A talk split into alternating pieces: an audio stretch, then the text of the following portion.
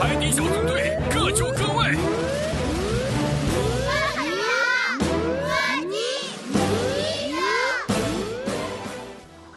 海底小纵队与古虾。今天章鱼堡里很安静，皮医生慢吞吞地走向控制台，显示屏上出现了达西西的头像。达西西呼叫章鱼堡，我准备要去珊瑚礁探险了，马上就会有漂亮的照片了。说完，他就游走了。达西西看见了色彩斑斓的海底生物。他拍下来，传回章鱼堡基地总部。巴克队长和皮医生都觉得漂亮极了。接着，达西西又看到了一条粉色的小鱼，非常美丽。他想拍下它，谁知小鱼游得很快，达西西拍了好几次都不成功。他只得跟在小鱼后边游，游到平坦的礁石上面，达西西终于拍到了照片。但是达西西并不满足，因为这条小鱼太美丽了，他想近距离拍一张。近一点，再近一点。趁这条小鱼还没有游走，达西西一边小心翼翼地向前游着，一边准备按下快门。就在达西西左边的礁石缝里，一只长着大钳子的虾露出了头。他以为达西西要来抓他，于是他缩回脑袋，躲在礁石后面，准备发起攻击。此时的达西西还浑然不知，一只长得巨大的钳子从礁石缝里伸出来，然后猛地合上，传来一声巨响。震得达西西丢掉了手中的相机，连翻了几个跟头，摔落在不远处的沙子上。那条粉色的小鱼也被震晕了。而章鱼堡总部的显示屏上出现了乱码，巴克队长和皮医生吓了一跳。巴克队长走上前去，按下紧急呼叫按钮，呼叫达西西，但是无人应答。巴克队长命令皮医生启动章鱼警报。很快，海底小纵队就赶到了发射台。队员们，我们和达西西失去了联系，现在必须找到他。长给大家讲明了情况以后，让突突兔准备好灯笼鱼艇，然后他带着皮医生和呱唧向珊瑚礁的方向开去。没过多久，他们就找到了达西西，但他呆坐着，大家叫他，他也没反应，似乎听不到声音。皮医生在他耳边用力的拍了拍手，达西西这才突然清醒过来。哦哦，我听到了，队长。达西西结结巴巴的说道。这时，皮医生发现了一旁一动不动的粉色小鱼，他走过去也拍了两下手，小鱼也醒过来了。皮医生还想给他检查一下身体。但小鱼立刻就游走了。皮医生又转过身来，给达西西快速的做了个检查，还好达西西没事。达西西清醒过来后，连忙找到自己的相机。巴克队长问达西西到底发生了什么事，达西西只记得自己拍照的时候听到了一声巨响，其他的什么都不记得了。呱唧故作神秘地说。呃，我知道了，伙计，达西西一定是被巨虾怪给吓晕了。巨虾怪用力的把钳子夹起来的时候，声音大的能把人震晕。巴克队长听后可不认为是这样，而且达西西也没看到大钳子。巴克队长他们必须找到这个制造混乱的生物。为了避免受到巨响的影响，四个人都在头盔上戴上了耳罩。呱唧，你去那些石头那儿找一找。达西西，你守在灯笼鱼艇里面。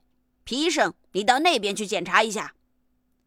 巴克队长布置完任务后，大家分头行动了。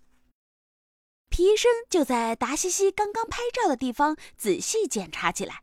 他一抬头，看到刚刚那条粉色的小鱼竟然又游回来了。他立刻决定跟上去给他检查一下。皮医生打开医药包，拿出听诊器，把耳罩取下来，丢在医药包上，准备戴上听诊器。那只虾又从礁石缝里探出头来，他看了看地上的医药包和耳罩，又举起他那只巨大的钳子，张开后夹了下去。正要给小鱼检查身体的皮医生耳边突然传来一声巨响，震得他丢开手中的听诊器，往一旁栽了过去。嘿，伙计，看到巨虾怪了吗？皮医生刚栽过去不久，呱唧就游了过来。他看到不远处的皮医生，这样问道。但是呱唧游过去了，才发现皮医生也跟刚刚的达西西一样晕倒了。他气愤地说：“一定是巨虾怪又夹钳子啦！”呱唧将皮医生带回了灯笼鱼艇。一回到艇上，呱唧连忙呼叫巴克队长。队长听到后摘下耳罩说：“这里是巴克队长，呱唧，请讲。”队长，皮医生也晕过去了。呱唧这样报告道。巴克队长听到后，连忙向灯笼鱼艇游去。在回去的途中，巴克队长路过那个礁石缝，缝隙里似乎躲着什么东西。他向那个礁石缝游过去，从另一块礁石上看到了正在张大的大钳子的影子。巴克队长还来不及戴上耳罩，耳边的巨响就将他震晕了。他跌坐在地上，而在灯笼鱼艇里，呱唧用大声击掌的方法使皮医生清醒过来。皮医生也不知道发生了什么，一旁的达西西突然憋到了外面的耳罩，那是巴克队长的。大家意识到情况紧急，呱唧和皮医生出去搜寻，达西西则继续守在灯笼鱼艇里。呱唧和皮医生捡起巴克队长的耳罩，继续搜寻。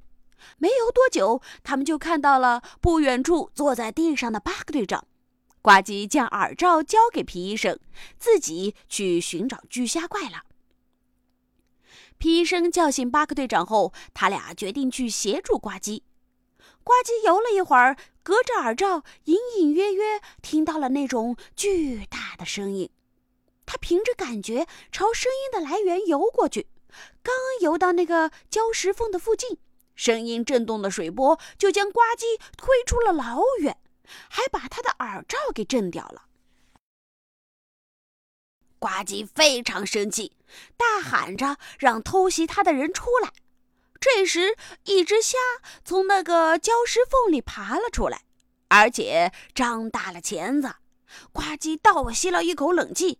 就在这时，一只大手捂住了那只大钳子，原来是巴克队长。皮生快速的给钳子缠上了绷带，这下他就没办法发出巨大的声音了。投降！我投降！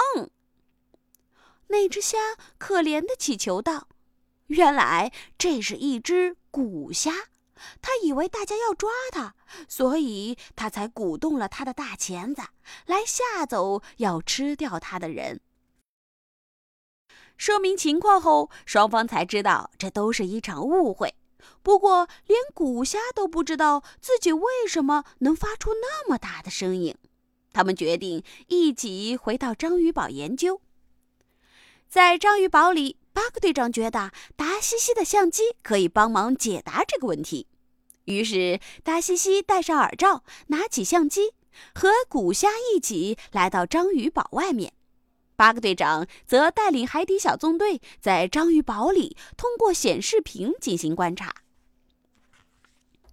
达西西用相机拍下了古虾夹钳子的过程，看，钳子打开了。巴克队长指着显示屏上的照片为大家解说道：“然后在钳子中间形成一个大大的气泡，那个气泡从钳子里面冒出来，钳子合上的时候，那个气泡就爆炸了。”古虾又演示了一遍夹钳子的动作，原来那个泡泡使得古虾成了海里嗓门最大的动物。谢谢谢你们，海底小纵队。古虾知道了原因后，举起大钳子，开心的问道：“想再看一遍吗？”大家听了，都开心地笑了。这只小虾名字叫古虾，它小，但是威力还挺大。危险有时悄悄靠近它，假想钳子来把敌人吓。古虾身小，能耐大，海里最吵闹的就是它。